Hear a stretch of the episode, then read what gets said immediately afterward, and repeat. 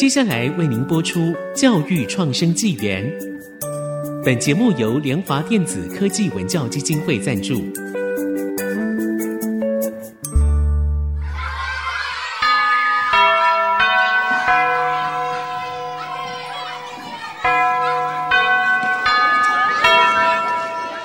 起立！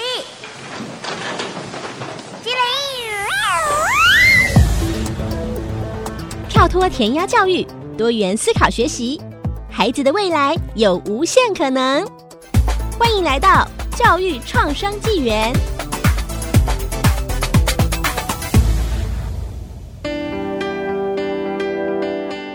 欢迎收听教育创生纪元，我是峰哥。今天请到了三位特别来宾，那我们先来逐一介绍一下，那待会才来讲说为什么我们会把这群人给串在一起。哈，好，我们先请联电基金会的专案经理何慧平。跟大家打招呼一下，各位听众，大家好，我是慧平。那今天很高兴可以邀请到他来我们这边。好，那我们另外呢有邀请到城镇中学训育组长江仲明老师。Hello，各位听众，大家好，我是仲敏。然后我们另外也有邀请到城镇中学的美术科老师张慧君。嗨，大家好。好，那我先说一下为什么我们今天会把这群人呢给串在一起呢？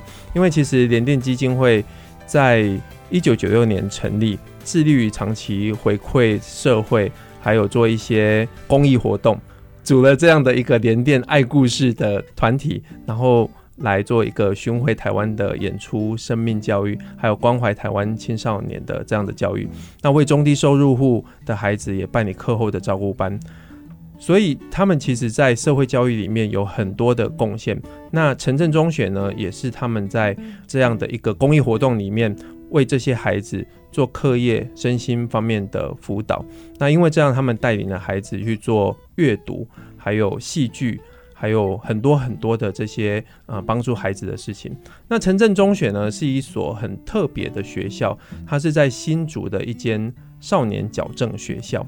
呃，少年矫正学校呢，其实它像是有点，对，它其实是一所监狱的学校，只是里面的孩子呢都是呃未成年的孩子，所以他们犯罪之后呢，呃，不是直接进入到监狱，而是进到这个学校里面。那我们其实会发现到这里的学生吼，大部分都是中低收、单亲家庭、隔代教养，或者是未婚生子、父母离异的这一些学生。那可以想见。这样的孩子的成长呢，其实是跟家庭有极大的关系哈。所以今天我们想要来从城镇中学这边来聊一聊，可不可以先请江组长先来分享一下城镇中学的大部分的背景 还有目标？我刚刚这样讲有问题吗？呃，如果有的话，可以请你来稍微跟社会大众再多做详细的解释一下。好的，主持人及各位听众，大家好哈。那我稍微来说明一下城镇中学它成立的背景。城镇中学创立于民国八十八年，那时候呢，因为它的前几年刚好新竹少年监狱有发生一次的暴动事件，那因此我们的政府就开始去思考说，对于呃触犯法律的青少年，应该要给他一个什么样的处遇会是比较好的。那大概在这个理念基础之下呢，成人中学就成立了。好，它就是一所呃，应该是全世界第一所叫做矫正学校的少年处遇机构。好，里面收容的是未满十八岁触犯法律的青少年。那我想早期成立这样子的一个机构的目标，哈，当然跟现在略微有点不同了。早期的精神呢，比较像是说，呃，这些青少年因为触犯法律，那我们把他收容在城镇中学这样一个地方，对他施以普通教育还有技职教育。那其中呢，有比较多的比重放在技职教育上，就希望他可以学到一技之长，那未来呢，可以顺利的回到社会上跟社会去接轨。大概上，他早期的状态是这样子。所以，我可以先了解一下这里面的环境，应该说就是一所学校，不是一个啊、呃、像监狱的设施，或者是他在管教上面跟学校是一样的吗？还是比较偏向是有管理机制，就是在里面可能都要团体行动啊，不太有任何的个人自由啊之类的。嗯，我想我用一个比较简单的话来形容，然后有一些是让大家稍微去想象一下。我们在铁的纪律下实施爱的教育，哎，有点模糊，有点模糊，对，哎，有点想象，因为它跟普通学校最大的不同是，老师在上课的时候呢，啊，我有一半的同事来自于法务部矫正署，也就是说呢，老师在上课的时候，后面会有一个穿制服或者比较严肃的人，然后再协助你管秩序，哦。好，大致上有点那样子的概念。时间有限啊，有些东西大家有兴趣可以上网去查。那我们请教一下张老师好了，我先问一下，您的背景也是师范？我就是高师大美术系出来的。哦，所以你进来这样的一个学校，有没有跟你过去实习的学校很大的不一样呢？当时我考上第一年，其实同事给我很多种。想象跟引导完全都不太一样，可是后来我进去之后发现，其实他们很单纯，因为他们没有你想象中的那么坏，他们其实就是单纯的孩子，所以回到教学原本的样貌的时候，他们其实很可爱。因为美术科其实我就是美术老师，嗯，然后回到美术的本质的时候，他们很像是一台没有灌任何软件的一个电脑，很空白哦。所以其实是要给他们一些方法，然后其实里面的孩子，其实如果你真心认识他们，你会发现他们的背景其实是，我觉得是很辛苦的。对，所以其实我觉得里面真正教学的时候，我们回归到很单纯的师生关系。嗯，那其实我觉得他们应该讲说是白天跟晚上有点不太一样。白天的时候就是真的像个学生一样，然后四点多收风之后，他就会真的类似像一个所谓的监狱，嗯，包括一起吃饭、一起洗澡、一起共同的生活。那我觉得他们最辛苦的一件事就是二十四小时的相处这件事情，被剥夺了很多的自由跟隐私。所以其实理论上听起来是一所学校，对，它也是真的带有一点监狱的意味。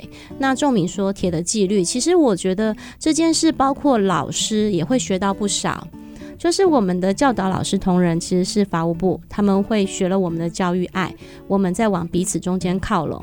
那我们是教育部出来的老师，其实我们法规什么都不懂，可是托学生的福，我们就开始认真去查为什么他会犯罪。我们越来越多的法律常识，我们甚至会告诉学生，就是因为你不懂，所以你才会进来。所以其实我觉得这是一个很好的地方，因为我们在往中心靠拢，彼此互相交融的状态。是，所以所以刚听张老师的描述，感觉城镇中学就是早上像是一所正常的学校，然后到了晚上就摇身一变变成是 监狱，所以这可能也是铁的纪律下面的爱的教育哈。对，没错。那刚刚张老师其实也提到说，在里面的孩子其实有很多家庭教育的问题，嗯、也是因为这样的家庭教育导致他们变成现在的这样的状况。那城镇中学扮演一个非常好的角色，让这些孩子他们过去所缺乏的那些爱，或者是一些正常功能的家庭可以给孩子的陪伴，现在来给孩子。那我这边想要请教联电基金会的何经理，当初是看到学校有什么样的问题，然后想要以这个基金会的角色来支援城镇中学呢？当年是。二零一零年吧，那现在也快十三年的时间。哦、当年就是联电有个爱故事团，那因为圣诞节我们去表演，那表演之后跟城镇的慧君跟仲明就认识，所以有一次仲明他就问我们说，学校社团有需要老师，就问我们要不要带，所以我们就来了。那没想到这样做也超过十二年。哦，所以你们是过去帮他带社团？对，是哪方面的社团呢？当时我们刚好那时候有认识一个舒兰老师，他在推阅读电影，嗯，所以我们就借着老师教我们的一些技巧，所以在城镇成立了阅读社，那就带着孩子阅读像有关于好看的电影啊，或者是书，甚至是有时候我们的一个旅行，甚至也会教小朋友填履历表，履历就是他们工作的对，或者跟生活相关的，是。或者有时候。有一年我们要一起带着孩子写剧本吧，什么都可以啊，其实什么都可以，演戏、化妆，超有趣的。所以听起来就是不只是阅读，还有看电影，还有演戏，还有很多的这一些好玩的活动。对，因为我们的阅读是新月的那个月，也就是说。我觉得有时候人生也像是一本书，就是带着孩子去看这个世界，如同慧君跟仲明讲的，就是在孩子的世界，他可能小时候受到的文化刺激比较少，或者说是孤单的长大。我觉得在这个年头，不只是穷的、比较辛苦的孩子，甚至有一些家境也是还不错的孩子，也是会进学校。那个比例大概是八比二，就是里面还是有一些小孩家里的家境还不错。嗯嗯可是他就是进来了，对，也是会进 家里很正常，交到坏朋友，进来了，交到坏朋友。对，哦，哎，好，我其实也有带过育幼院的小朋友做阅读，我我觉得问题很多，待会我们可以继续聊一下。好，那我们先稍微休息一下，待会回来。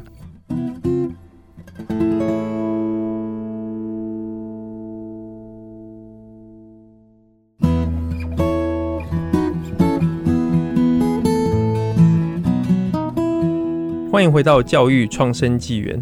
刚刚我们跟联电基金会的何经理聊到，他们进来城镇中学，带领他们做阅读、看电影，或者是一起设计戏剧这样子。但是我其实就想要问一下，其实我也有带过育幼院的小朋友做阅读，我觉得很难呢。就是你知道那种挫折齁，是。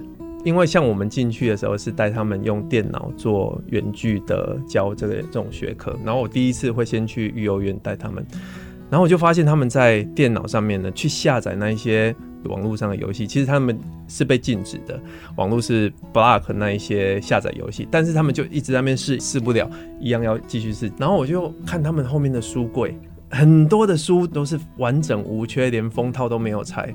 然后我就问他们说：“你你有看过这一本吗？你知道这个人是谁吗？”他说：“不知道啊。”那我就拿起我的手机说：“那你知道这是什么？”他说：“iPhone 啊。”我说：“这个人就是发明 iPhone 的贾伯斯。”我说：“哦。”然后他就继续玩。所以我觉得带阅读这件事情是真的非常难的哎。何经理要不要跟我们分享一下当初是怎么带他们去看阅读这件事情，或者看电影？其实我觉得，如果不是那种很壮观的场面那一种，要看一些比较平淡的电影，其实也是很难的。谢谢峰哥哦。就我们在带阅读课，首先就是要你会感动你自己的，我自己喜欢的，我才会带给孩子。嗯、那就诚如你讲的，我曾经记得有一年我在带阅读电影，然后他们那些小孩就说：“哦，我要看中文的，英文的我听不懂，我看不懂。嗯”就有一年带着外国电影，然后有一个人就一直抗议。就是面向窗户，但我自己也觉得很好笑。那在我的课堂是比较特别，我是不准他们睡觉的。哦，对，因为我非常严格。然后、就是、每一堂都不准睡觉。对，就除非他生病。但是这是在于有一年曾经有一个小孩子已经十七岁，然后他就把他的名字写错，那我相当的惊讶。天啊，他到十七岁，他名字写错，竟然没有人告诉他。嗯，那可能父母亲因为各种环境没有办法去看到这个细节，那他的。小学老师、国中老师，或者是高中老师，到底发生什么事情？嗯，从那堂课之后，我就不准学生在课堂上睡觉，因为我觉得你要听听看，我今天带什么有趣的事情来，即使无聊，那你也可以反馈给我。但在城镇，我觉得蛮有趣的时候，他们也会知道老师是不是真心对他们好。嗯，所以在我的课堂，我也是跟别人学的一些招式吧，就是我们看完电影是要写分享的。那我通常会请他们写一段，比如说一百个字或五十个字，那请他们要写，那他们就说、嗯、啊，老师我都没要写啊，然后我就说没关系，不会写的写一百个字，会写的写五十个字。他们说为什么？我说因为你不会写，所以要多练习。嗯、那通常他们就会写啦。这时候他们不管怎么掰，就会拿过来的给你看了。那你也会发现，因为真的是当过秘书，所以非常重视细节。他们还有人给我两个交过来写的一模一样，然后我就会退回去。我说：“哎、欸，你们谁抄谁的？”他们说：“老师哪有？我们没有。”然后我说：“连错字都给我抄一样。” 然后我就说：“至少改一点不一样。”然后他就会知道说：“哎、欸，你这个老师很像是玩真的。”所以他们就会配合。那因为我们在基金会有时候。有一些资源还是比较多，比如来说，我曾经带过那个过期的杂志，嗯，那我就带去班上，那每一册都不一样嘛。那我们班上大概都十到二十几个学生，那我把杂志发下去，就请他们阅读。就是把我下次来会请他们上台分享三到五分钟，嗯，然后这一本杂志你要分享什么都可以，我是没有界限的，所以他们就得上来分享。那也会发现很有趣，他们就有人真的会认真的去读某一篇文章或把金句找出来，甚至有的人是分享广告，嗯，那我觉得还有印象很深刻是有学生真的很认真把他要分享那一段用纸抄下来念。那我就会特别的鼓励他们。那如果说要共读一本书，我们还有另外一种方法，就是这一段这一本书里面不同的章节，你读过，然后你可以分享，一样是三分钟，你觉得哪一段，然后让你觉得很感动的。嗯，所以对他们来讲也不太有困难嘛，但是你就是要跟着老师一起玩，嗯，大概是这样。哎、欸，我觉得这个联电基金会他们进来这样的一个角色是。真的帮孩子去做一些他们平常可能真的不会做的，比如说学习。大家只要讲到学习，可能在高中以下就会是觉得说啊，不就是老师教什么，然后练习一下，然后就考试，大概就是这样。但是刚刚何经理讲的是，我们去阅读任何的，比如说书报、杂志或者是电影，这一些都是我们在学习。而学习之后，我们要有所谓的输出，就是去讲看看。我们刚刚到底看了什么？对，这一点，其实对孩子来说非常重要。台湾的孩子其实真的不太会表达，也不太有机会表达，所以在一般的这个学习上，大家就会觉得说，你考试可能就是考得好就好了。好，所以我我觉得这样的一个进来带领阅读是一个蛮棒的经验的。那我想要请教江老师，您觉得在联电进来这样的帮忙，学校有什么样的改变呢？其实对里面这样一个封闭的环境来讲，任何一个社会资源对学生来讲都是一种新的刺激。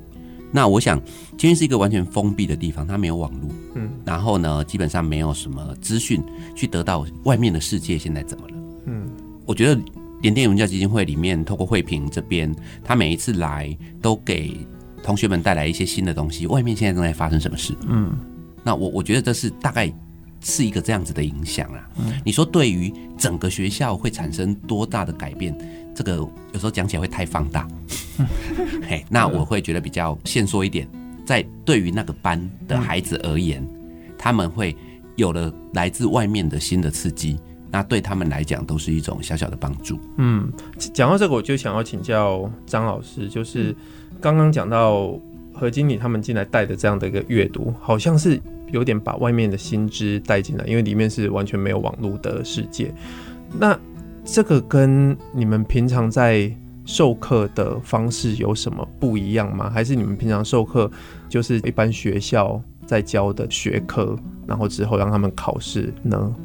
大部分老师都会有自己的课的内容跟主轴，然后像慧萍他们其实可以玩的比较多，他们没有一定真的要只单独做阅读这件事。其实我讲一个很有趣的活动，那一次我们在包粽子吧，我们就说慧萍来派一些志工吧，他就派出很多个妈妈们，然后进来包粽子。对小孩来讲，那是一个新的很有趣的事情，就是其实。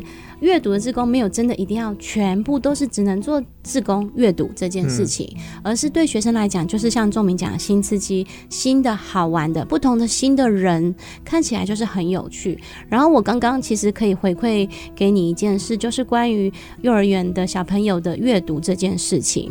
其实我自己有一个三岁小孩，我也会带小朋友一起阅读。早上我也带一些绘本给我的学生，因为他们有些是小爸爸，我告诉他们父亲要扮演阅读者的这个角色。那我其实后来就想到一件事，就是什么对小孩来讲是吸引的。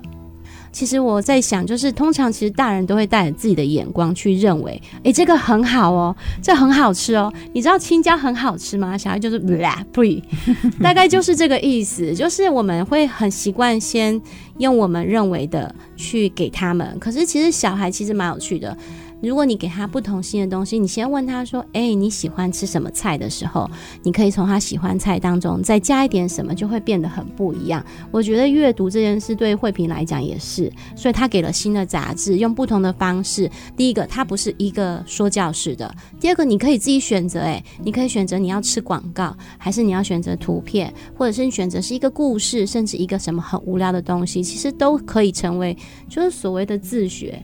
变成它只是一个素材，它比较多元，它不用像课程一样是一直连接的，一直连接，这很有趣啊，这样比较可以玩的更久更多。嗯，所以这跟你们平常上课是不太一样，怎么不一样呢？可以稍微再解释一下。课程是要一直做下去的啊。譬如说我的课，假设我最近我们在进行拼贴马赛克，我们会为了要完成这个目标，所以我要继续做下去。嗯。然后我们假设最近进的活动是一首诗，所以我们要完成一首诗才叫做 ending 这个课程。可是对慧平的来讲，他没有需要什么样一定叫做 ending。它只是一个小故事，一个说法，或者是表现呈现就可以了。它是一个小小东西，对学生来讲，这种快速并且容易达到，对他来讲是成就感很容易达到的。像我们这种课程就是持续性，而且对他来讲，我们是天天都看得到。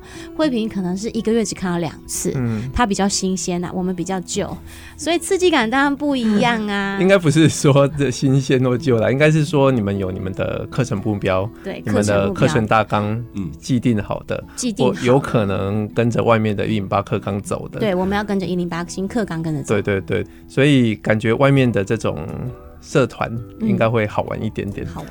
好，我们今天这一集呢，其实会有下一次再来访谈三位特别来宾。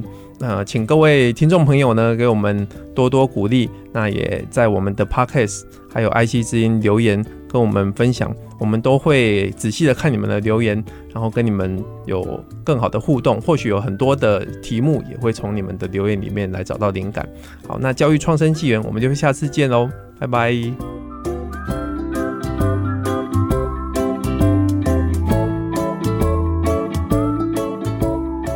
本节目由联华电子科技文教基金会赞助播出。联华电子科技文教基金会以行动播撒教育种子，支持地方创生，培育新时代必备的能力。